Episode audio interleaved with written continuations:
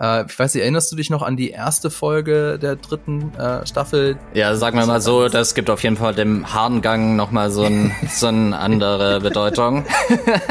Diese Folge wird dir präsentiert von Vodafone, seit 30 Jahren für dich da.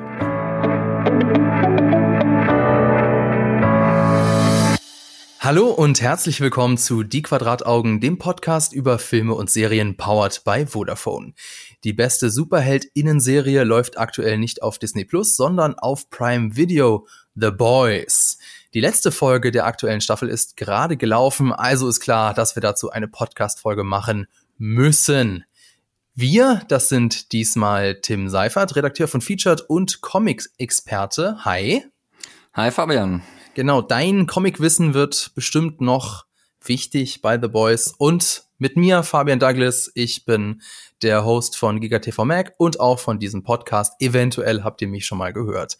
Ja, als Eisbrecherfrage will ich ja meistens von äh, dir wissen oder von uns wissen, was wir so als letztes geguckt haben.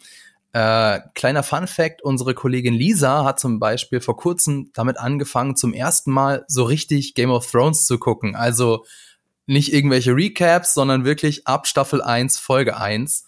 Äh, ich, ich beneide sie ein bisschen um diese Experience, aber dann wollte ich mal fragen, was war es denn bei dir, Tim? Was hast du als letztes geguckt? Ähm, bei mir war das jetzt tatsächlich äh, die neue Staffel Stranger Things, die ich jetzt äh, endlich mal nachholen musste. Dadurch, dass ich jetzt in der letzten Zeit durch alle möglichen anderen äh, Verpflichtungen im Sinne von Obi-Wan, äh, Mrs. Marvel, The Boys und allem möglichen Zeug einfach nicht dazugekommen bin. Jetzt habe ich endlich mal angefangen und ja, es ist ziemlich cool eigentlich. Also ich bin Wie ja bist nicht. du jetzt? Ich bin jetzt bei der sechsten Folge und ja, ich bin ja allgemein nicht der größte Stranger Things Fan. Also ich finde es eine sehr sehr solide Serie, aber ich war nie ganz auf dem Hype Train drauf und war jetzt habe jetzt der Staffel auch nicht sonderlich entgegengefiebert oder so, aber ich habe eigentlich ganz meinen Spaß, auch wenn es meines Gefühls nach ein bisschen überladen ist, aber ist cool. Ja, also ähnlich ging es mir ja auch. Also die erste Staffel ist ähm, ein All-Time-Classic, aber ab, zwei, ab der Staffel 2 hat es doch schon irgendwie bisschen abgebaut und vor allem die dritte Staffel hat mir echt ein bisschen so die Lust verdorben, weil für mich war das so gefühlt, haben sich alle Figuren nur noch, nur noch an, gegenseitig angeschrien, was das Gucken ein bisschen anstrengend gemacht hat. Aber jetzt die äh, vierte Staffel ist deutlich besser vor allem der Einstieg hat mir sehr gut gefallen und ich habe ja das Staffelfinale schon gesehen. Also darfst dich da bei den letzten zwei Folgen auf insgesamt vier Stunden Unterhaltung freuen, wenn du mal dazu kommst. Ich, ich kenne das ja. ja, dass wir so beruflich so viele Sachen parallel gucken müssen und irgendwann ist dann auch mal so das Gehirn voll, dass ich dann so sage, okay, sorry, ich habe jetzt die ganze Woche irgendwelche Marvel-Serien geguckt, ich will jetzt nicht auch noch am Wochenende ähm, keine Ahnung, eine, eine Staffel Stranger Things bingen oder so. Deswegen habe ich auch mal was gemacht, was ich schon lange nicht gemacht habe. Ich habe mir einen Film angeguckt. Ich habe mir nämlich am Wochenende ähm, ich habe am Wochenende Promising Young Woman von Emerald Fennell nachgeholt. Ich weiß nicht, ob du den geguckt hast. Ah, nice. Nee, dann hab, bin ich leider auch noch nicht dazu gekommen. Aber ja. jetzt, wo du es äh, gerade wieder sagst, manchmal schreibt man sich ja auch so Filme auf, auf die Liste, die man unbedingt sehen will, aber dann äh, tritt's auch irgendwann so eine Hintergrund. Ich meine, ich habe auf dem Handy mittlerweile so eine Liste, da muss ich vier, fünf Mal scrollen, bis ich irgendwann ja. nach unten bin. Äh, es wird langsam etwas absurd, da muss ich echt auch mal wieder mich ein bisschen ranhalten. ja, ja, mein, mein Pile of Shame ist, ist sehr groß, aber Gott sei Dank, vieles erledigt sich ja auch, weil vieles fliegt dann ja auch von Netflix wieder raus. Insofern wird dann irgendwann die Liste auch wieder ein bisschen kürzer. Aber nee, den wollte ich ähm, unbedingt sehen und ähm, also der wurde ja 2021 bei den Oscars für das beste Originaldrehbuch ausgezeichnet und zu Recht. Es geht darum, also kurz, also Prämisse trifft es nicht ganz, weil es steckt noch mehr drin, aber die Prämisse, das ist eigentlich auch das, was dann im Trailer gezeigt wird. Eine äh, Frau tut in Bars und in Clubs so, als sei sie sturzbesoffen und lässt sich dann immer von an von irgendwelchen ein großen Anführungszeichen Nice Guys ansprechen. Äh, die die schleppen sie dann also nicht irgendwie in ein Taxi, die stecken sie nicht in ein Taxi und fahren sie dann zu ihrer Wohnung, sondern die nehmen sie alle immer mit in ihre eigene Wohnung, um dann natürlich äh, in der Hoffnung dann da irgendwie äh, äh, ganz einfach zu scoren. Und dann im ja, unangenehmsten Moment wird sie dann halt, schaltet sie dann um von ihrer, von ihrem geschauspielerten besoffenen Zustand in ihren nüchternen Zustand und äh, konfrontiert diese sogenannten Nice Guys damit, was sie da eigentlich gerade gemacht haben. Und das natürlich ist das jetzt nicht die, der ganze Film, sondern es hat auch noch eine tiefere Geschichte, aber die will ich jetzt, den will ich jetzt nicht hier spoilern, denn es gibt einen Grund dafür, warum sie das macht. Und es ist nicht der Grund, der einem so spontan einfallen würde oder wo man jetzt als erstes denken würde. Also ähm, krasser Film, also krass gespielt von Carrie Mulligan. Und ich habe das so beschrieben auf, auf Letterboxd, so als zwei Stunden lang ein Kloß im Hals, but the good kind of Kloß im Hals, you know. Also mhm. ähm, kann ich kann ich nur empfehlen, den Film knapp zwei Stunden richtig gut. Ja, klingt gut. Ja. Also ich musste bei der Prämisse immer so ein bisschen an Hard Candy denken, falls du Aha, dich noch an ja, den Film erinnerst, weil das irgendwie ja. von der Grundprämisse mich ein bisschen dran erinnert hat, obwohl es da natürlich eher um äh, Pädophile geht. Ja, der Film hat auch ein bisschen mit Hard Candy, aber ich würde ihn tatsächlich Mini-Spoiler mit Kill Bill vergleichen aber okay. ohne das jetzt weiter zu erklären. Äh, diejenigen unter euch, die den Film schon gesehen haben, die wissen, was ich damit meine. Ja, ähm, aber dann würde ich sagen, bevor wir dann mit den Serien anfangen, erstmal ein wenig Werbung. Nicht nur auf den Streaming-Plattformen, sondern auch im linearen Fernsehen gibt's viel zu entdecken. Vodafone hat da zum Glück ein passendes Angebot. Denn mit der neuen Gigakombi TV erlebt ihr nicht nur das gigaschnelle Mobilfunknetz von Vodafone, sondern auch das volle Programm von GigaTV-Net inklusive Apple TV 4K. Als Neu- oder Bestandskundin schenkt Vodafone euch sogar die ersten sechs Monate GigaTV-Net inklusive Apple TV 4K. Was ihr dazu wissen müsst, die Gigakombi TV geht von eurem Mobilfunkvertrag aus. Mit dem richtigen Tarif könnt ihr im Aktionszeitraum vom 5. April bis zum 8. August 2022 mit GigaTV-Net inklusive Apple TV 4K kräftig sparen. Welche Tarife berechtigt sind und noch mehr Infos zum Gigakombi TV-Angebot findet ihr in den Show Notes. Ja, das war's von der Werbung. Zurück zu unserem Thema The Boys. Ich habe mir äh, natürlich immer so Gedanken gemacht, okay, worüber reden wir denn, worüber können wir reden? Und ich bin jetzt zu dem Schluss gekommen, nee, sorry, das wird jetzt eine reine Spoilerfolge. Das heißt, wenn ihr The Boys noch nicht zu Ende geguckt habt, wenn ihr das Finale noch nicht gesehen habt, dann müsst ihr leider jetzt hier einmal auf Pause machen, das nachholen und dann wiederkommen. Denn äh, ich möchte mit Tim hier rein spoilern und ähm, nicht um den heißen Brei herumreden. Also, das war eure Spoilerwarnung dann ähm, würde ich sagen, legen wir los. Ähm, ja, also bei The Boys, der ähm, dritten Staffel, ich muss jetzt aufpassen, dass ich es nicht mit äh, Stranger Things durcheinander kriege, das war die vierte Staffel und The Boys ist die dritte Staffel. Da ging es auch sehr oft darum, also was steckt in uns? Wer sind wir? Denn ähm, also das ist jetzt für Comic-Fans so wie dich Tim jetzt keine große Überraschung.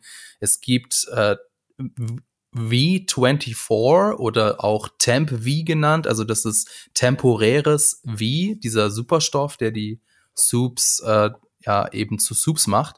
Und den können sich jetzt auch, oder das war zumindest angedacht, den äh, könnt, dass sich den auch Zivilisten oder Soldaten oder Polizisten oder Polizistinnen spritzen können, um dann eben für 24 Stunden Superkräfte zu kriegen. Und jetzt in der dritten Staffel haben sich das auch die Soups gespritzt und jetzt ist natürlich auch so ein bisschen so die Frage, die dann aufkommt, ähm, ja, sind wir jetzt eigentlich genauso schlimm wie die Soups? Weil ähm, das war ja eigentlich das, wo dagegen haben wir ja immer gekämpft. Ähm, jetzt nur witzigerweise die Frage, so in den Comics stellt sich die Frage so gar nicht, oder, Tim? Äh, nicht so wirklich. Also ich meine, in den Comics äh, passiert es ja von Anfang an. Also äh, Butch und The Boys haben ja von Anfang an Zugang zu diesen Pillen und können von Anfang an äh, wählen, diese äh, ihr selbst Superkräfte zu bekommen, um eben äh, gegen die Subs zu kämpfen. Und ja, da ist, ist die Verhandlung quasi, was, was macht jetzt hier wirklich das Menschsein aus und so weiter. Und ähm, die Verantwortung spielt da tatsächlich in gewissem Maße eine geringere Rolle, weil man quasi diesen Übergang einfach gar nicht hat, weil das quasi der Status quo von Anfang an ist, okay, wir können das auch tun, wenn es dann mhm. letztendlich äh, zum Kampf kommt. Ja, ist ja auch irgendwie logisch, denn ich meine, was willst du oder was wollen wir als Normalsterbliche gegen einen Soup wie Homelander ausrichten? Das war ja auch, finde ich, so die große Stärke der ersten Staffel. Da war ja so Homelander auch, ähm, also ist der Homelander ist auch immer noch so der Hauptantagonist, aber da war er auch so, sag ich mal, äh, im, in den alltäglichen Folgen tatsächlich so der, der, der, der Gegenspieler. Also das heißt, du kannst noch nicht mal irgendwie einen Soup äh, in die Luft jagen, selbst wenn du ihn, wenn, wenn er dir komplett ausgeliefert ist, weil du musst damit rechnen, dass äh, Homelander das hört und dann innerhalb von, weiß was ich, wenigen Sekunden eben bei dir ist. Das fand ich eben sehr spannend. Aber ja, darum geht's ähm, jetzt in der, äh, in der dritten Staffel. Ähm, wir haben ja auch hier in, in, in der Podcast bei den Quadrataugen schon über The Boys geredet. Da haben wir noch bei Folge 5 aufgehört. Und dann weiter geht's ähm, ja mit Folge 5. Also erinnerst dich vielleicht, äh, Tim, das ist die Folge, wo Homelander dann sich dem Vorstand von Ward untertan macht. Ähm, wo das ist die Folge, in der Butcher und Maeve so ähm, ja ein, ein Techtelmechtel haben. Und das ist die Folge, in der Blue Hawk äh, A-Trains Bruder verletzt. Und die nächste Folge ist dann, ich will nicht sagen die beste Folge der Staffel, aber zumindestens die Folge, äh, Comic-Fans haben da schon die Ohren gespitzt. Da wusste man nämlich schon, wie sie heißt von vornherein. Sie heißt nämlich Herogasm. Tim, kannst du, kannst du ähm, uns mal erklären, was denn Herogasm oder was der Herogasm ist? Ähm, Herogasm ist, wie du schon sagst, unter Fans, vor allem auch der Comics, schon berühmt berüchtigt gewesen. Das war eigentlich äh, so ein äh, Solo, äh, so eine Solo-Ab, äh, Austeilung quasi von auch bei den Comics, so ein ganz eigenes Heft nochmal gewesen. Und im Zentrum ist im Prinzip, die Soups treffen sich und haben Sex. Und ähm, in den absurdesten Arten und Weisen mit äh, involviert mit ihren Superkräften und natürlich auch mit teilweise Menschen dazwischen, die irgendwie ertragen müssen, was die Soups mit ihren Superkräften und ihren Supergliedmassen, sage ich mal, äh, mit ihnen anfangen. Und das ist ganz schön übel. Hm. Und ähm, jetzt in der Serie ist es natürlich, ich sag mal, in einem relativ kleinen Rahmen. Also es findet ja statt eigentlich in irgendeinem so kleinen Vorhaus äh, in, irgend, äh, in, der, in der Stadt. Und da treffen sich, trifft sich ja eher so die B-Klasse eigentlich der Superhelden, also die, die, die Nine, geschweige denn ähm, bis auf The Deep, nehmen daran eigentlich nicht teil. Die Seven meinst du, oder? Äh, die, die, die Seven, Seven genau. Ja. Äh, die nehmen daran ja eigentlich nicht teil. In den Comics ja, ist es ein bisschen ja eigentlich anders. auch nur, weil Homelander ihn dahin geschickt hat, dass er da ähm, äh, Soldier Boy töten soll oder was auch immer, was da sein Auftrag war. Aber der war, ist ja nicht dahin gegangen, um, um dann da involviert zu sein. Ähm, doch. Also ja? der war schon ja persönlich da. Der hat ja auch extra sein, äh, sein äh, Tintenfisch mitgebracht. Ja. Ähm, Stimmt. Und er wusste das ja auch gar nicht, dass Soldier Boy kommt. Ansonsten wären die ja auch da vorbereitet gewesen. Okay, aber du wolltest was anderes sagen, du wolltest auf die, auf die Comics nochmal zu sprechen kommen. Ja, genau. In den Comics ist das ein in wesentlich größerem Ausmaß. Also da ist das äh, quasi äh, kein offizielles Event, auch unter den Superhelden jetzt nicht so, okay, wir treffen uns jetzt da äh, in irgendeinem Haus, ist, sondern die sagen dann wirklich halt so, okay, ähm, es ist eine Alien-Invasion und wir alle Superhelden müssen jetzt in den Weltraum fliegen, um die Aliens zu bekämpfen. Und dann fliegen alle in den Himmel und landen dann auf irgendeiner Südseeinsel und äh, machen da den Herogasm. Also das ist was komplett anderes. Und in, ah, äh, in dem Sinne in einem wesentlich größeren Ausmaß, aber im anderen Sinne halt auch, äh, ja, äh, ist auf jeden Fall nochmal eine andere Geschichte. Ich meine, mhm. Leute, die die äh, Comics kennen, wissen ja auch, dass das, was teilweise jetzt in der Serie passiert, ist ja auch vom Gewaltgrad und vor allem der Menge an Sachen, die passieren, äh, teilweise nochmal so dupliziert. Es ist teilweise schon krasser. Ich, eventuell hat das auch was mit dem Produktionsstandort USA zu tun, denn Gewalt ist ja kein Problem, aber alles, was irgendwie auch nur mit Sex am Rande zu tun hat, hat ja die, äh, das Potenzial, ein großer Shitstorm, Shitstorm oder einen großen Aufschrei hervorzurufen. Insofern, vielleicht ist das auch einer der Gründe, dass, sag ich mal, äh, Sex nicht so die Rolle spielt, weil mit, ich meine, Blut und Gedärme, die sehen wir en masse äh, Sex ähm, jetzt eher weniger. Wobei, äh, ich weiß nicht, erinnerst du dich noch an die erste Folge der dritten äh, Staffel, die das hat zumindestens das männliche Geschlechtsorgan äh, in, in, in Groß, äh, Großaufnahmen gezeigt. Ja, sagen wir mal so, das gibt auf jeden Fall dem Harngang nochmal so, ein, so eine andere Bedeutung. Stimmt, ja. Ja, ich meine, also ist, es, ist das jetzt so eine Sache, wo wir sagen, schade, dass das jetzt nicht äh, in der Staffel oder in der Serie gezeigt wird oder sagen wir, ja, Mai gibt halt Interessanteres. Also ich muss sagen, okay, also klar, so ganz den Hype hat's jetzt, äh, dem, dem ist es nicht gerecht geworden, aber ich fand das jetzt auch nicht schlimm, ähm, weil ja die, die interessanteren Sachen passieren ja eh abseits davon. Das war ja so mehr so der Hintergrund des Ganzen. Also ich fand das noch immer großartig und ich finde, wie bei allen Sachen, die jetzt gerade den Vergleich zwischen The Boys und den Comics äh, äh, betreffen, finde ich, ist die Entscheidung gar nicht mal so schlecht. Und ich glaube auch nicht, dass es jetzt irgendwas mit dem Produktionsstandort USA zu tun hat, sondern eher, es geht ein bisschen auch um die Pietäten äh, von einem Massenpublikum. Und würde man The Boys so umsetzen, wie die Comics sind, glaube ich nicht, dass die Serie so groß geworden wäre, wie sie jetzt ist. Was aber ja eben auch, also meiner Meinung nach, ich weiß es nicht, aber auch ja damit zu tun hat, dass Blut und Gewalt in den USA eben im Mainstream angekommen sind, während eben bei Sex das was ganz anderes ist. Also äh, ich, okay, in Deutschland ist es vielleicht, in Deutschland würde ich sagen, ist es eher andersrum. Also in Deutschland könntest du theoretisch schon eine Serie über Sex machen, aber ähm, so Blut und Gedärme ist, ist hier in Deutschland schwierig. Äh, ja, das stimmt auf jeden Fall. Aber jetzt gerade so auch bei Sex, finde ich, hält sich ja The Boys auch nicht unbedingt zurück. Also wie, wie wir gerade schon geredet haben, da passiert ja trotzdem noch einiges. Ähm, äh, man sieht ja auch einen äh, riesen beweglichen Schwanz dann in der Folge, wie er äh, sich ständig äh, über die über Schultern und sonst wohin schlängelt. Weißt du noch, wie der heißt, der, der Typ? Ich habe seinen Namen vergessen. Der hat ja von Mother's Milk spontan äh, einen Namen bekommen, aber ich weiß es leider nicht mehr. Ich weiß es offen gesagt auch ah, nicht mehr. Das war auf jeden Fall sehr witzig. Ähm, ja, ich glaube, vielleicht ist es so, wie du sagst, es hat eher mit den Pietäten äh, der Hauptfiguren zu tun, dass man halt sagt, okay, wir casten jetzt äh, explizit Schauspielerinnen und Schauspieler, bei denen im Vertrag drin steht, okay, wir brauchen dich für, für eine Sexszene, beziehungsweise wir brauchen dich für eine Nacktszene.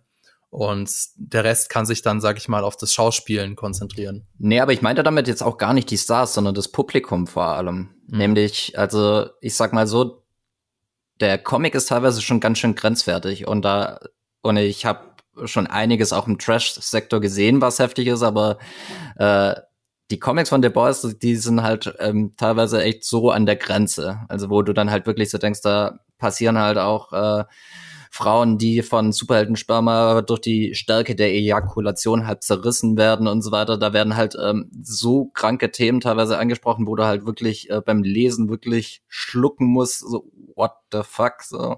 Mhm. Ähm, und ich denke, es, es war schon es ist keine dumme Entscheidung gewesen, das ein bisschen runterzuregeln und einfach äh, den Fokus vielleicht auch ein bisschen mehr.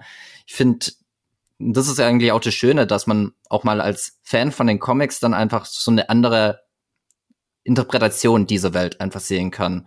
Die in dem Sinne finde ich ist äh, die Serie halt auch politischer, setzt sich noch mal ein bisschen mehr mit unterschiedlichen Strömungen quasi äh, der Gesellschaft auseinander, wie eben Social Media und eben äh, auch das Showbusiness an sich. Black Lives Matters wird äh, aufgegriffen. Das sind alles so Aspekte, die in den Comics vielleicht nicht ganz so äh, stark thematisiert werden. Und mhm. ähm, es gibt einfach dann noch mal einen anderen Draht, während halt jetzt die Comics wirklich halt eher so so der Gang auf einem sehr schmalen Grad ist, wo das quasi nur noch Gewaltpornografie ist. Oh, und äh, da kann die Serie jetzt halt noch mal äh, etwas hinzufügen, was im Kern schon in den Comics vorhanden war, aber einfach nicht ausformuliert wurde hm. oder größer thematisiert wurde. Wie wir ja auch schon in unserer vorherigen Folge über The Boys äh, festgestellt haben, ist, dass die ja die Gewalt hier nicht so Selbstzweck ist, sondern die Gewalt unterstützt ja die Geschichte oder dient der Geschichte beziehungsweise dient der Figurenzeichnung. Insofern ähm, denke ich mal, habe ich da überhaupt kein Problem mit, dass, dass die, die Serie jetzt deutlich blutiger ist, als man das sonst so von Superheldinnen-Serien gewohnt ist. Ähm, aber du hast gerade gesagt, die dritte Staffel ist noch politischer geworden.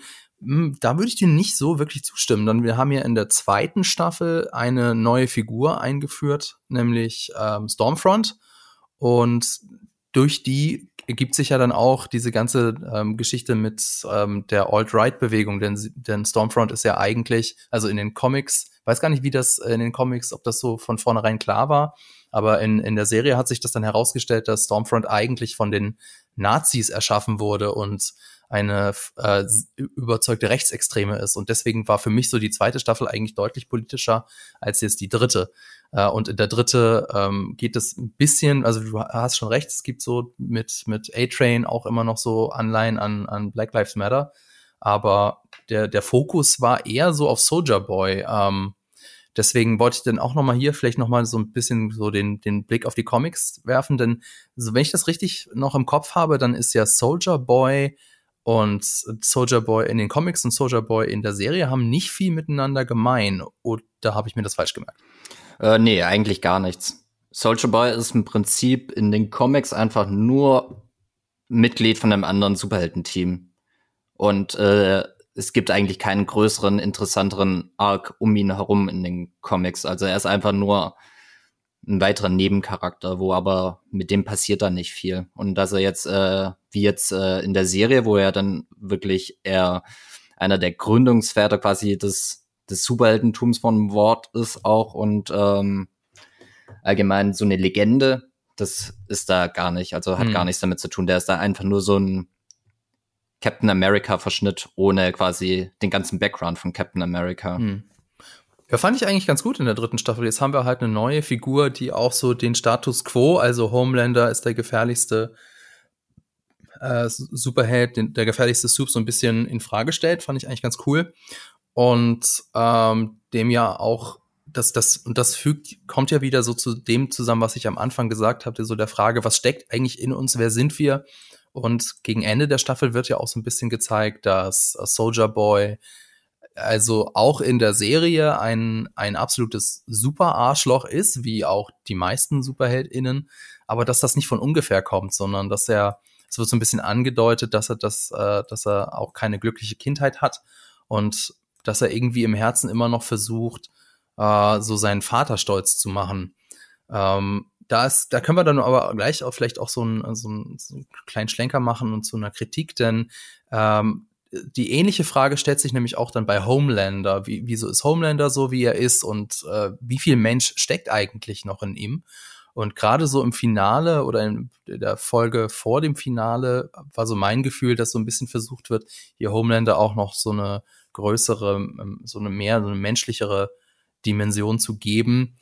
Ähm, find, weiß ich nicht, ob ich das gut finde, denn eigentlich gefällt mir der Homelander so, wie er ist, nämlich als, als das pure Böse, also als der ein, ein absolut unberechenbarer Charakter, als ein Charakter, der gar keine Skrupel hat und der ein absoluter Soziopath ist, gefällt mir eigentlich ziemlich gut.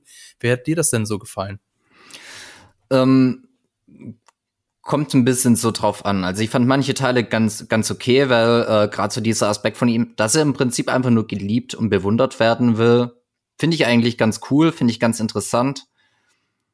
Es kommt jetzt ein bisschen drauf an, was sie damit machen. Ich finde, sie sollten ihn nicht zu sehr vermenschlichen. Und das ist äh, ja eine Tendenz, die, finde ich, bei sehr, sehr vielen langlaufenden Serien so vorhanden ist, dass man früher oder später den großen Bösewicht immer mehr vermenschlicht, bis er dann irgendwann Best Buddy mit den, mit den Helden ist. Mhm. Und da, das, finde ich, darf halt auf keinen Fall in The Boys äh, passieren. Das wird auch nicht passieren, glaube ich. Das wird auch nicht passieren, gerade dadurch, dass sie jetzt äh, Soldier Boy erstmal wieder auf ein Abstellgleis und quasi den Grund, warum sie sich verbünden sollten, äh, quasi wieder negiert haben. Ähm, denke ich, wird es nicht passieren und ähm, im Prinzip deutet sich der nächste Konflikt ja schon wieder an. Mhm. Also das eben mit äh, Victoria Newman, also diese äh, Leiterin von dem Anti-Subalden-Ermittlungsding, äh, mhm. jetzt ja im Prinzip äh, Vizepräsidentin wahrscheinlich werden wird. Genau. Das wird ja dann in einer von den letzten Szenen so gezeigt und sie ist ja im Prinzip auch nur eine weitere Marionette von Homelander, die deren Aufstieg äh, in gewissem Maße von ihm ermöglicht wurde. Und dann hat man ja schon wieder so äh, die Konstellation von äh, Newman und eben Homelander gegen den Rest. Ja.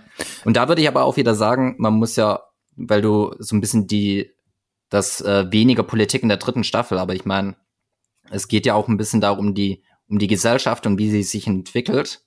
Und da ist, sind ja sehr, sehr viele Trump-Parallelen jetzt auch in der, in der dritten Staffel. Eben mit der gesellschaftlichen Entwicklung, Alt-Right, äh, äh, Militarisierung eigentlich auch so von teilweise Zivilbevölkerung, die ähm, da immer mehr zu einem rasenden Mob werden und so mhm. weiter und dies abfeiern, wenn Homelander auf einem öffentlichen Platz jemand die Birne wegbläst. Also, ja, ich finde, es ist halt Hintergrund standen da Figuren, die äh, in unserer Zeitlinie am 6. Januar versucht haben, das Kapitol zu stürmen, ne?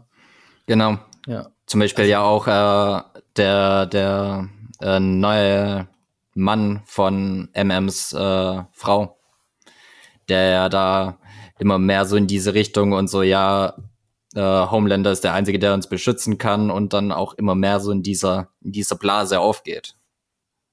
Und ein Lehrer ist furchtbar, also oh mein Gott, was der dann wahrscheinlich seinen Schülerinnen und Schülern weitergibt, gruselig. Ähm, ähm, ja, also ähm, das war ja so ein bisschen so meine Sorge bevor den letzten Folgen so, okay, wo führt denn das alles noch hin? Weil ich meine, ähm, Homelander so als den großen Bösewicht, den kann man halt auch, also an, an seinen Schrauben kannst du halt auch noch äh, drehen, wie es geht und irgendwann muss es ja, ist, ist, ist ein Ende erreicht, irgendwann ist eine Decke erreicht und dann entweder ähm, bringt Homelander alle um oder irgendjemand bringt Homelander um oder äh, hält ihn halt eben in Schach. Und das war so ein bisschen mal so meine Sorge, okay, wie weit kann die Serie dieses Spiel noch spielen?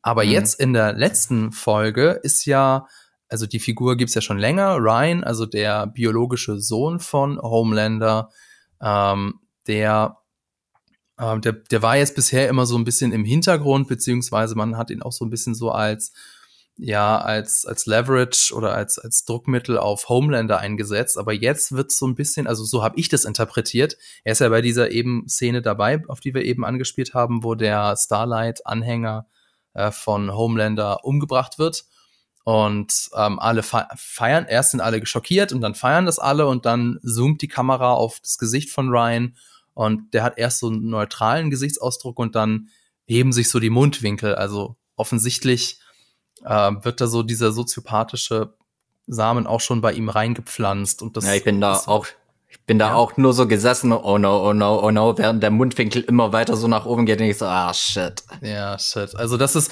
das war so meine Sorge, so, okay, was machst, was kannst du mit Homelander noch machen?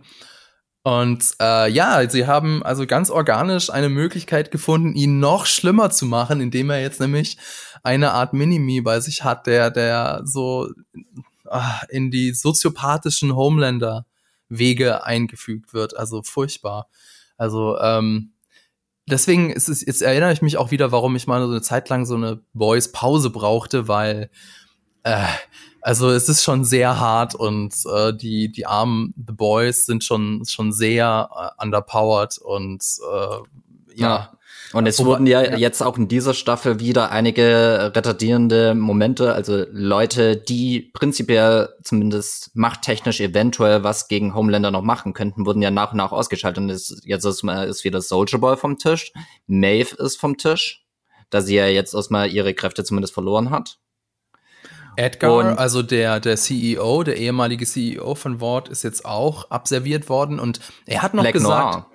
Black Noir, ja, wobei ich, hat irgendjemand gedacht, dass Black Noir was gegen Homelander reißen kann? Also ich. Naja, ich, ich, ich äh, war mir halt ganz Zeit nicht sicher, wer jetzt wirklich in der Black Noir steckt, ob da vielleicht noch irgendwie eine Wendung mit drin ist. Nämlich, ich weiß nicht, ob du das aus den Comics weißt. Aber in den nee, Comics. Aber erklär mal. In den Comics ist der äh, Black Noir nämlich äh, mehr oder minder der Klon. Ein Klon von Homelander. Mm.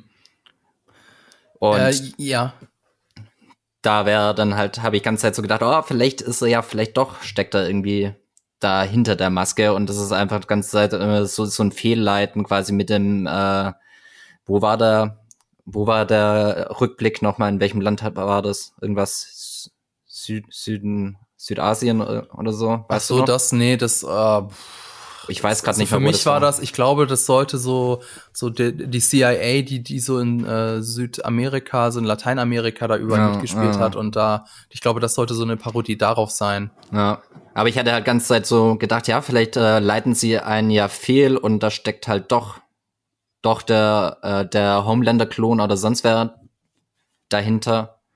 Aber nee, jetzt auf jeden Fall nicht. Aber sorry, ich hatte dich jetzt auch unterbrochen mit. Ja, aber, äh, aber jetzt, jetzt lass äh, go with the flow. Ich habe mir auch vorgenommen, ich möchte mehr so äh, mit dem mit dem Flow gehen und weniger auf meine Punkte eingehen. Insofern, also ja, Black Noir ähm, ist jetzt nur so die Frage. Das ist ja auch sowas, wo sich dann die Leute dann im Internet so fragen: Ist er denn wirklich tot? Äh, denn er hat ja auch Selbstheilungskräfte offensichtlich, denn wie wir in dieser einen Rückblende gesehen haben, beziehungsweise in diesem ja, Na Reenactment durch die Comicfiguren. Er hat ja, ist ja schwer verletzt worden durch Soldier Boy, aber hat es offensichtlich naja, gut weggesteckt, weiß ich nicht, aber auf jeden Fall besser weggesteckt, als ich das jetzt äh, wegstecken würde. Uh, und jetzt gibt's schon die ersten, die sagen, ha, ist er denn wirklich tot? Wir haben ja zum Beispiel auch gar keinen Nachruf auf ihn gesehen, so wie wir das bei Maeve gesehen haben. Also, aber da würde ich sagen, ich glaube schon, dass er tot ist. Und Ward hat das einfach nicht öffentlich gemacht, weil sie ja theoretisch in sein Kostüm jeden reinstecken können, weil ja niemand sein Gesicht sieht.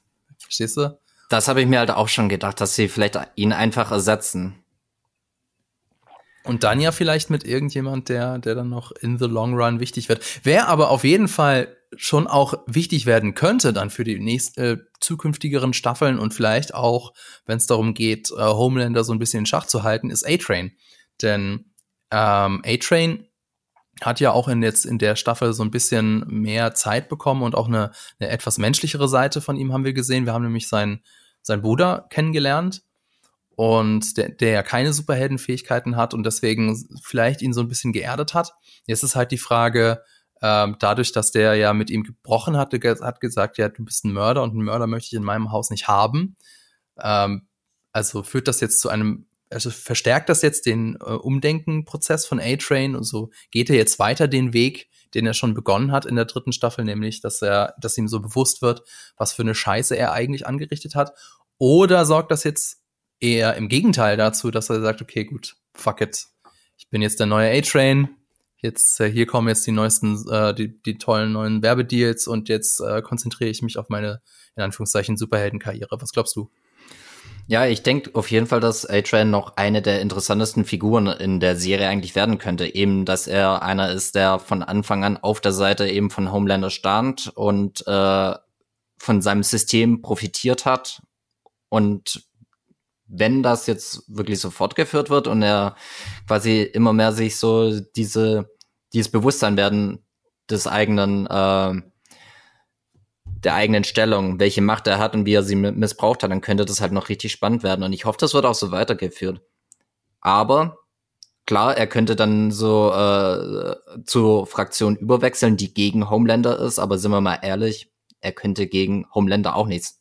Nee. Wenn der mit voller Geschwindigkeit gegen Homelander rennt, dann zerklatscht er wahrscheinlich wie eine Fliege auf ihm. Ja, ja. Dann wird es wahrscheinlich eher so umgekehrt wie damals, als er da durch die Freundin von Huey durchgelaufen ist, wird es dann eher, dass er einfach durch ihn durchläuft und äh, der Rest von ihm kommt in so blutigen Spritzen auf der anderen Seite raus. Ja, da hast du wahrscheinlich recht, aber vielleicht ist es so die Summe, weißt du, dass, dass so einer alleine nein, aber wenn alle irgendwie ähm, so kä kämpfen würden, dann vielleicht ja, aber wir wissen es nicht. Ähm, ja, ich meine, ja. Maeve hat ja auch ziemlich gezeigt, dass sie so in einem Kampf One-on-One -on -one doch ordentlich Schaden bei Homelander. Ich meine, sie hat ihm sein, seine Trommelfell dann auch noch ausgestochen und so weiter. Wissen wir und, nicht, wie das, ob das wirklich langfristig ist. Aber ja, ja. wird sich wahrscheinlich heilen, aber sie hat äh, in einem One-on-One-Fight gegen Homelander alleine, also sie hat ja keine Hilfe in der Zeit, hat sie extrem lang durchgehalten. Mhm. Das, das stimmt und äh, das, das ist ja jetzt auch ein bisschen überraschend für mich, dass sie jetzt so, sag ich mal, so die, die, das perfekte Ende gefunden hat. Also durch äh, Soldier Boy, durch diesen Blast von Soldier Boy hat sie ja ihre Kräfte verloren und wie wir ja jetzt in der dritten Staffel eben äh, ja, gelernt haben, dass es dann auch tatsächlich permanent. Also Kimiko hat ja auch ihre Kräfte verloren und sie hat die ja nur zurückbekommen, weil sie eben eine neue Dosis V gespritzt bekommen hat. Ähm, und das, also ich habe eigentlich damit gerechnet, dass es eventuell so dahin führen wird, dass durch Soldier Boy, äh, dass, dass die Homelander die Kräfte nehmen, aber vielleicht he heben sie sich das ja auf, denn wie wir ja gesehen haben, Soldier Boy lebt ja noch und jetzt ist er eben äh, ja im im Arsenal der CIA, also von, von oh Gott, heißt sie Grease oder Grace? Ich glaube Grace. Grace. Ja, also das, das vielleicht wird er ja dann irgendwann noch mal hervorgeholt. auf jeden Fall äh, wissen wir ja jetzt, auf welcher Seite er steht. Also äh, wir wissen jetzt, dass er, wenn er nochmal aufgetaucht werden, aufgetaucht werden würde, wird sich erstmal an, natürlich an irgendwelchen sämtlichen Leuten rechnen, aber langfristig wird er sich dann auch wieder ähm, ja äh, Homelander entgegenstellen.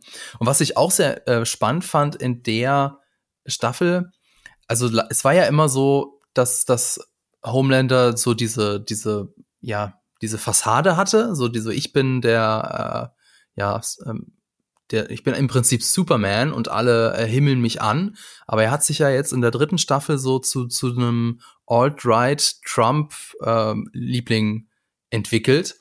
Und ich habe halt immer so gedacht, äh, auch die Serie hat uns das ja immer glauben lassen, ja, wenn die Leute nur wissen, was für ein Arschloch äh, Homelander wirklich ist, dann ist es vorbei, dann, äh, dann ist auch seine Karriere vorbei. Und ich weiß nicht, ob sich da die, äh, ob, ob sich da die Serie so entwickelt hat oder tatsächlich die einfach die die Gesellschaft in den USA so krass polarisiert hat.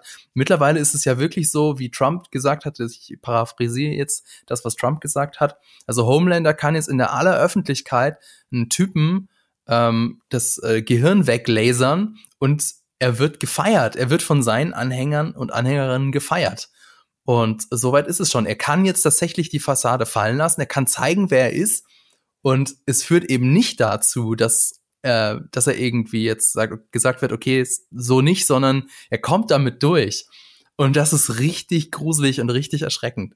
Definitiv. Aber ich finde auch, dass, deswegen meine ich auch, dass ich die Staffel eigentlich ziemlich politisch finde, weil eben dieses Alt-Right so krass aufgegriffen wird und teilweise hatte ich halt so das Gefühl, dass da teilweise Wort für Wort auch Sachen von Trump eben zitiert wurden. War das nicht sogar mal während dem Wahlkampf, dass als Trump da irgendwie so gemeint hat, er könnte auf der Straße jemand erschießen und Ja, das okay, meinte ich damit, das war, ja. das hat er ja gesagt. Ah, ja. Das, genau. Und äh, ja, das ist halt schon furchtbar erschreckend und deswegen finde ich es halt auch die Serie teilweise in Comics ziemlich weit voraus, weil das, das auf so eine intelligente, subtile Weise macht, also es ist nicht äh, aufdrängend oder sonst was, sondern es passiert einfach so organisch und es fühlt sich trotzdem an wie, wie, wie eine Welt, die, mhm. die in gewissem Maße Sinn macht, weil man es eben gerade auch im politischen Bereich, im gesellschaftlichen Bereich, in den Medien halt genauso sieht. Ja. Und deswegen muss ich manchmal tatsächlich auch eine Pause machen, weil es mich dann zu sehr an die Realität erinnert. Und die Realität ist halt nicht weit entfernt, äh, so von der Scheißigkeit her. Ähm, okay, aber ich wollte noch ähm, mit dir ein bisschen drüber reden, über das, worum es auch in der, ähm, in der Staffel geht, von den politischen Untertönen mal abgesehen, denn darum, so was macht uns zu dem, was wir sind. Und äh, Butcher hat ja zum Beispiel gesagt, äh, an einer Stelle, the V made me more me, also das W hat so das Schlechte in mir hervorgekehrt oder hat eben mich zu dem gemacht, in dem ich, den ich eigentlich im Innersten bin. Und äh, während dann zum Beispiel Kimiko gesagt hat, I blame the V for making me a monster, but, but it was all me, also auch wieder das gleiche, was Butcher mhm. auch gesagt hat. Aber dann später hat sie ja auch gesagt zu Frenchie, our past is not who we are. Und das haben wir ja auch eben in der Staffel gesehen, dass Butcher ja durch seinen äh, Vater, der ihn ja sehr misshandelt hat, so in so eine Richtung gedrückt wurde. Und also Kimiko hat es nicht zu ihm gesagt, sondern zu Frenchie. Da wurde ja auch behauptet, dass er eben in der Vergangenheit äh, ziemlich krass drauf war. Aber auch das ist ja wieder so, so, so, so eine Tür für, für Butcher. Also deine, deine Vergangenheit muss nicht zwingend deine Zukunft ähm, festlegen. Also du kannst da auch immer noch was ändern. Jetzt ist nur die Frage, ja, hat Butcher, also kriegt Butcher das noch hin, weil, wie wir ja auch in der letzten Folge gesehen haben, ähm, also der Arzt gibt ihm noch, also eine Zeitspanne, die in Monaten gemessen wird und nicht mehr in Jahren. Und jetzt ist so, so deine Einschätzung, was glaubst du? Also wird Butcher tatsächlich in der nächsten Staffel sterben? Oder weiß ich nicht, wird, das habe ich so mich gefragt, warum nimmt er, ich meine, wenn klar ist, dass er eh stirbt, könnte er ja auch einfach wirklich echtes Wie sich spritzen wenn er dann beim Prozess stirbt, dann stirbt er, aber ich meine, er stirbt ja eh, oder er überlebt's und eventuell macht es dann alles wieder rückgängig. Was glaubst du? Mm, das ist äh, schwer zu sagen. Entweder sie lösen das halt dann nachher damit, dass es irgendwie eine neue Version von, äh, von Wie gibt, äh, mit der die Neben Nebenwirkungen halt äh, ausgelöscht werden, was aber ziemlich inkonsistent wäre. Ähm, Im Moment scheint es nicht so, als würde Butcher dazu gestimmt sein, aufzuhören. Hm. Ich meine. Also du meinst, er macht so lange weiter, bis er kann und irgendwann fällt er halt ja. äh, tot um. Okay, aber bei mir ist halt das, eher, ja? bei, bei mir ist halt eher so handlungslogisch, nämlich eigentlich bei Huey, der weniger oft wie eingenommen hat wie Butcher. Und da wurde gesagt, wenn er es noch einmal nimmt, dann wird sich wahrscheinlich sein Hirn in Brei verwandeln, während Butch mittlerweile zwei oder drei Dosen mindestens mehr Intus hat. Und bei ihm geht es irgendwie noch. Da müssen sie halt auch ein bisschen aufpassen dann. Also ähm, wenn sie das halt noch ewig weiterziehen äh, und dass er immer doch noch weitermacht und nochmal eine Dosis nimmt, dann macht das halt irgendwann absolut gar keinen Sinn mehr. Ja, und aber was mich da jetzt auch so interessiert, er ist ja eigentlich so das Aushängeschild der Serie gewesen. Also schon fast so eine ikonische Figur neben mhm. Homelander. Mhm. Und da ist so die Frage, kann sich die Serie das wirklich, also traut sich die Serie wirklich so ihre in Anführungszeichen Hauptfigur dann zu streichen? Also was glaubst du, werden sie wirklich dann irgendwann Butcher aus der Serie schreiben? Ich wag's ehrlich gesagt zu bezweifeln. Weil du eben auf beiden Seiten brauchst so den gewissen Extremismusgrad, damit das Ganze funktioniert und äh, diese klaren Fronten. Und ich finde, das ist halt auch ein bisschen das Gute an, äh, an The Boys, dass halt im Prinzip es auf beiden Seiten Monster gibt es sind eben nicht nur die Superhelden, äh, die ziemlich kranke, äh, schlimme Dinge tun.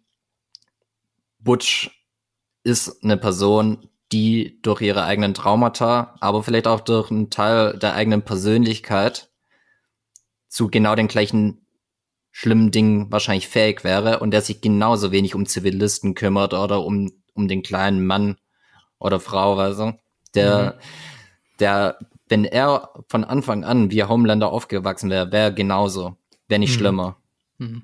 Weil er genauso wenig einen Fick drauf gibt und im Prinzip ja regelmäßig äh, schon dafür verantwortlich war, dass zig Menschen, ich meine, bei, beim Hero Gasm oder so, das waren ja nicht nur Soups, da waren auch teilweise normale Menschen dabei.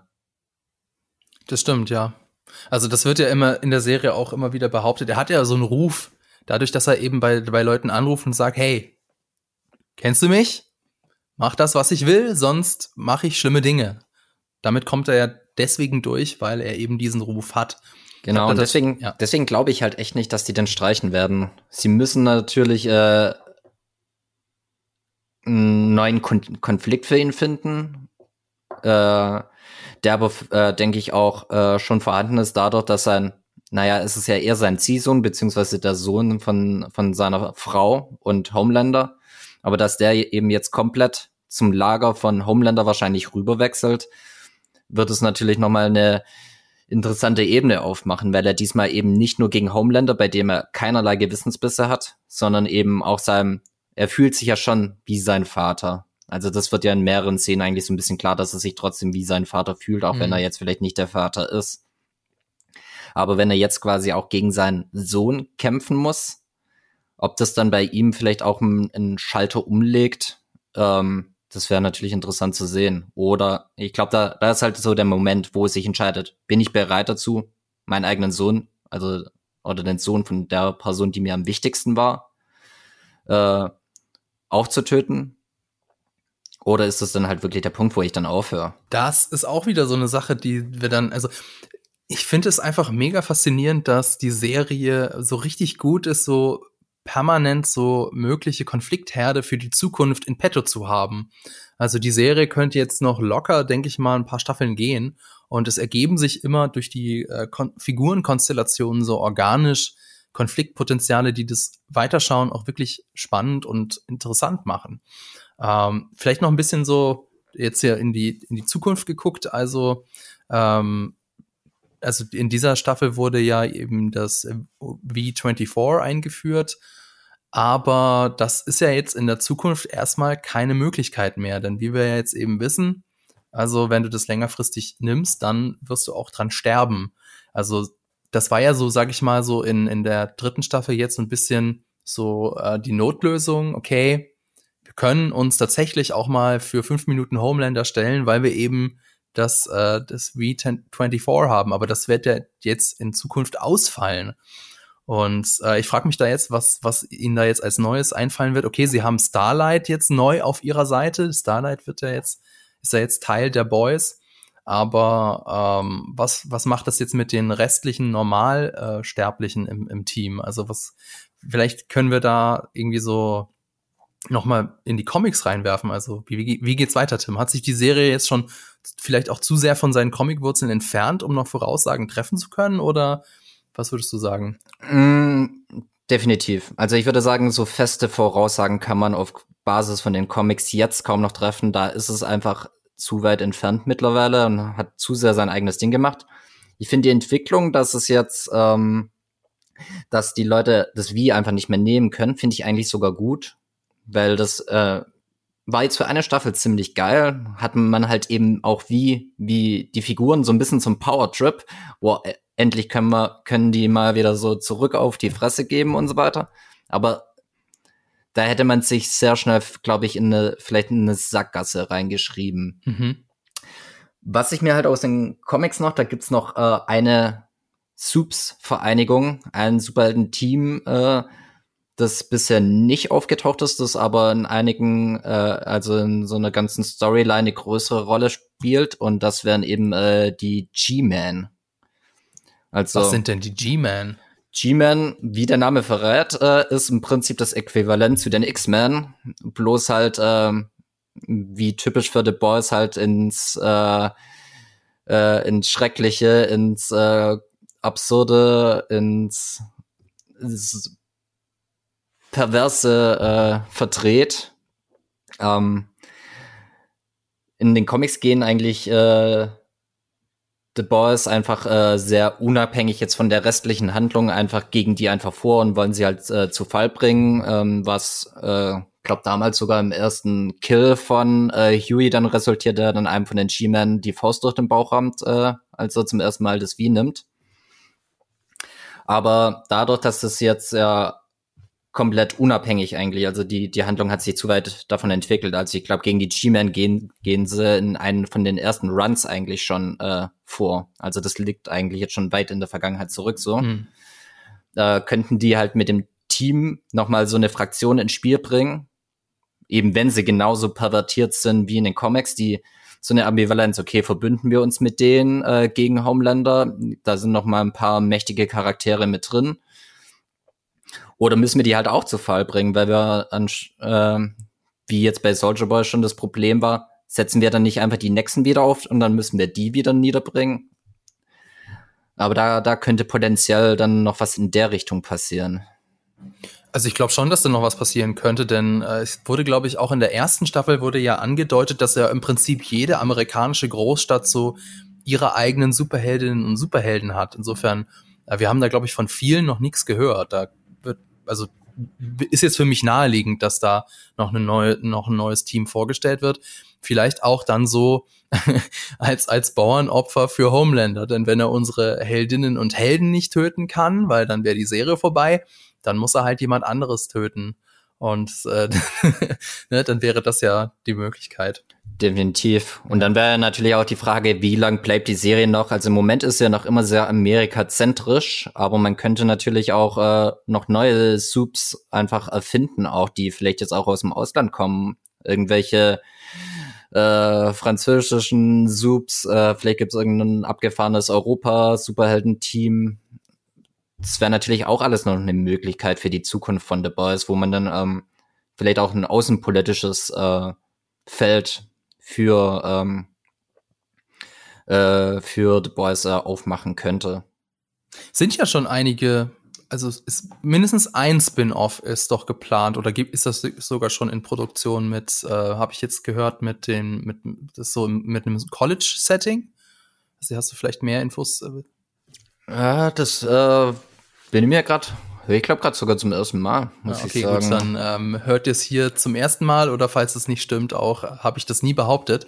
Aber ähm, klar wäre das auch eine gute Möglichkeit, denn ähm, zum Beispiel im Animationssektor könnte man ja einiges tun, wenn jetzt, sage ich mal, das Budget für ein, für ein richtiges Spin-off nicht da wäre, so wie das jetzt zum Beispiel Netflix mit Haus des Geldes macht. Die haben ja jetzt, sind ja jetzt mit Haus des Geldes in Spanien ist ja durch und jetzt machen sie eben mit Haus des Geldes in Korea weiter theoretisch könnte das ja Prime Video auch machen. Jetzt genau, also ich meine, es gibt ja schon The Boys Diabolical, also wo ja dann so Anthologieserie, jede Folge hat eine eigene kleine Storyline. Äh, aber das könnte man dann natürlich auch größer aufziehen und dass eben gerade der, der auch recht brutale Stil von The Boys sich auch ganz gut äh, im, Ani im Animationssektor äh, umsetzen lässt, haben ja auch Serien wie Invincible zum Beispiel gezeigt, äh, die ja auch teilweise einen ähnlich krassen Gewaltgrad erreichen. Haben wir übrigens auch hier in dieser Podcast-Reihe drüber geredet. Hört da gerne mal rein. Äh, genau. Invincible hier bei Die Quadrataugen. Ich vielleicht jetzt noch mal so ein bisschen als äh, Fazit. Wie hat dir denn die dritte Staffel jetzt gefallen? Vielleicht auch gerne im Vergleich zu den vorherigen Staffeln. Ähm, mir hat eigentlich die dritte Staffel jetzt richtig gut gefallen. Also ich finde, da wird halt äh, das Niveau ganz stark oben gehalten. Ich finde äh, diese die Entwicklung vor allem von den einzelnen Figuren wird äh, sehr nachvollziehbar und interessant irgendwie so fortgeführt. Eben jetzt, äh, was wir besprochen haben mit A-Train, aber auch Homelander, der ja diesmal noch eine sehr viel stärkere menschliche Seite in gewissem Maße gezeigt hat, aber halt trotzdem so das gute alte Monster bleibt. Und im Prinzip wird er ja nur immer gruseliger dadurch, dass du merkst, er hat eigentlich keine Ahnung. Er ist ja jetzt, er kann keine große Firma leiten und äh, er könnte auch kein Land leiten und so weiter, aber er gewinnt an Macht und einfach nur, weil er mächtig ist und stark ist und unantastbar. Wo das noch hinführen kann, das ist eigentlich, finde ich halt mega interessant. Hm. Und auf der anderen Seite ist halt auch geil, dass im Prinzip jede Figur, ich finde das Schwierigste für eine langlaufende Serie ist, bei jeder Figur investi äh, dass man weiterhin interessiert ist, was mit ihr passiert, welche äh, ähm, haben sie noch interessante Geschichten oder sollte man sie halt langsam rausschreiben? Hm, hm. Und das ist halt bei mir irgendwie so gar nicht der Fall, weil ich jetzt, äh, ich finde es noch immer mega interessant, weil äh, wie es Huey und Starlight geht. Äh, Butch äh, hat zig äh, Richtungen, in die er sich jetzt weiterentwickeln könnte, aber auch so eine von meinen Lieblingsstorylines eigentlich, äh, so diese Freundschaft, aufblühende, vielleicht auch Romanze zwischen Frenchie und Kimiko, äh, finde ich ultra cool und ja. äh, würde ich gerne mehr drüber wissen. Ja, und das auch, war nämlich auch so ein bisschen, sorry, das war nämlich auch so ein bisschen so meine Kritik eigentlich an den bisherigen Staffeln von The Boys, dass du einfach mit Homelander so eine unfassbar interessante Figur hast und die eigentlichen Boys, also die Titelheldinnen und Titelhelden, dass die so ein bisschen abfallen. Also ich fand lange Zeit waren die Boys ziemlich langweilig oder auch irgendwie unsympathisch oder uninteressant. Aber gerade jetzt hier die dritte Staffel hat den allen noch mal so eine neue Facette gegeben. Zum Beispiel Mother's Milk ist jetzt eigentlich meine neue Lieblingsfigur. Der hat jetzt im Finale eine kurze, aber richtig schöne Szene mit seiner Tochter gehabt. Und äh, allein deswegen bin ich halt irgendwie auch noch immer dran interessiert, wie geht's mit den beiden weiter oder mit geht's mit generell mit allen weiter, wie du schon gesagt hast. Selbst bei Huey. Huey ist ja, war ja lange Zeit also schon sehr bland, aber irgendwie hat die äh, jetzt die die dritte Staffel noch mal eine neue Facette für ihn bereitgehalten und äh, ich bin jetzt auch weiterhin dabei. Also ich möchte jetzt schon noch wissen, wie geht's ihm? Er liegt er jetzt weiter irgendwie vielleicht doch noch mal dem dem Machtrausch irgendwie keine Ahnung, spritzt er sich doch noch mal V24 in einem schwachen Moment oder so und ja, die auch die Beziehung zwischen zwischen ihm und Starlight, wie geht's da weiter? Also äh, also bin total dabei, interessiert mich voll, freue mich auf auf eine neue Staffel. Definitiv. Und ich bin jetzt halt auch mal gespannt, wie dann der Storystrang von eben Starlight weitergeht, die jetzt eben äh, in einer großen Geste ihr äh, Heldenkostüm abgelegt hat, weggeworfen hat. Ähm, und jetzt quasi als äh, auch politisches, äh, als politische Gegenpol zu Homelander, wie das mit ihr weitergeht oder ob wir halt dann vielleicht nachher wirklich so ein Civil War im The Boys-Universum haben mit äh, Starlight auf der einen Seite, Homelander auf der anderen Seite. Ne? Mhm. Auch, auch das möglich und auch weiterhin interessant. Also ähm, ja, ich hoffe, wir haben euch da ein bisschen mehr äh, Bock drauf gemacht. Also ich äh, freue mich auf jeden Fall, bin jetzt nach dieser dritten Staffel umso mehr gehuckt und äh, tatsächlich Fan von, von der Serie. Ähm, Insofern freue ich mich da auf die weiteren Folgen, die es ja auf jeden Fall geben wird. Uh, vor allem auch, denke ich mal, so für, für Comic-Experten wie dich. Es ist jetzt auch deutlich spannend dadurch, dass sich das einfach so von den Comic-Wurzeln entfernt und auch emanzipiert hat. Also Äh, es ist einfach nicht nur eine Neuinterpretation oder einfach eine Adaption, sondern es ist tatsächlich eine Neuinterpretation. Und auch für dich, für jemand, der die Comics gelesen hat, ist das alles noch neu und spannend. Und das finde ich einfach großartig, dass, dass wir so eine tolle Serie haben, muss ich mal einfach sagen. Jo, dann würde ich sagen, sind wir durch, oder? Hast du noch irgendwas, was du gerne sagen möchtest zu der Serie? Äh, nee, eigentlich nicht, aber äh, so zum Abschluss vielleicht auch nochmal, ich fand es halt auch so interessant, ähm, was äh, Serien halt manchmal nochmal anrichten können. Und das ist eben, wie du schon gesagt hast, die, die Serie ist manchmal überfordernd, weil sie einfach so heftige Themen anspricht, aber sie nimmt einen einfach auch durch eben die Elemente, die vielleicht aus der realen Welt halt kommen, aber auch einfach durch die Figuren, wie wir jetzt gerade auch nochmal besprochen haben. Was einfach furchtbar starke Arbeit ist, dass man äh, alle ins Herz schließt und das solche Emotionen hervorruft. Und da ist mir jetzt halt auch gerade so im direkten Vergleich so von Woche zu Woche mit zum Beispiel Obi-Wan halt aufgefallen, wo, wo ich fand Obi-Wan nicht schlecht, aber es konnte für mich halt nicht mal am Ansatz die gleichen Emotionen hervorrufen. Das sage ich als jahrelanger Star Wars-Fan. Das hat bei mir nicht die gleichen Emotionen hervorgerufen wie, wie bei The Boys, weil The Boys es mehr geschafft hat, mich einfach mitzunehmen und irgendwas, irgendwas zu tun, was bei mir irgendwas äh, bewirkt, wo, wo ich Gefühle entwickle, wo ich, ja.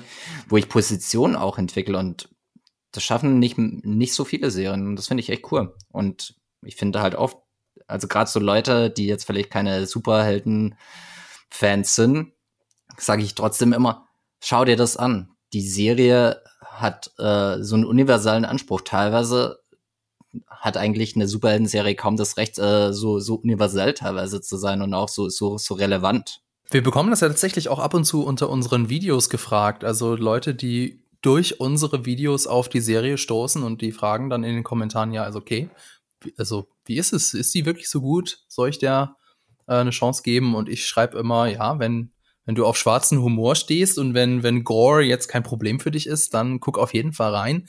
Die Serie ist es wert.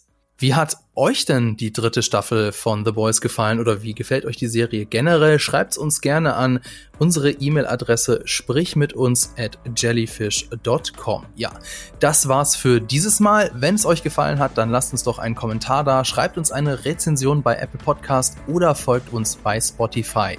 Vielen Dank fürs Zuhören, vielen Dank auch an dich, Tim. Danke an das Team im Hintergrund und natürlich an Vodafone. Bis zum nächsten Mal. Diese Folge wurde dir präsentiert von Vodafone, seit 30 Jahren für dich da.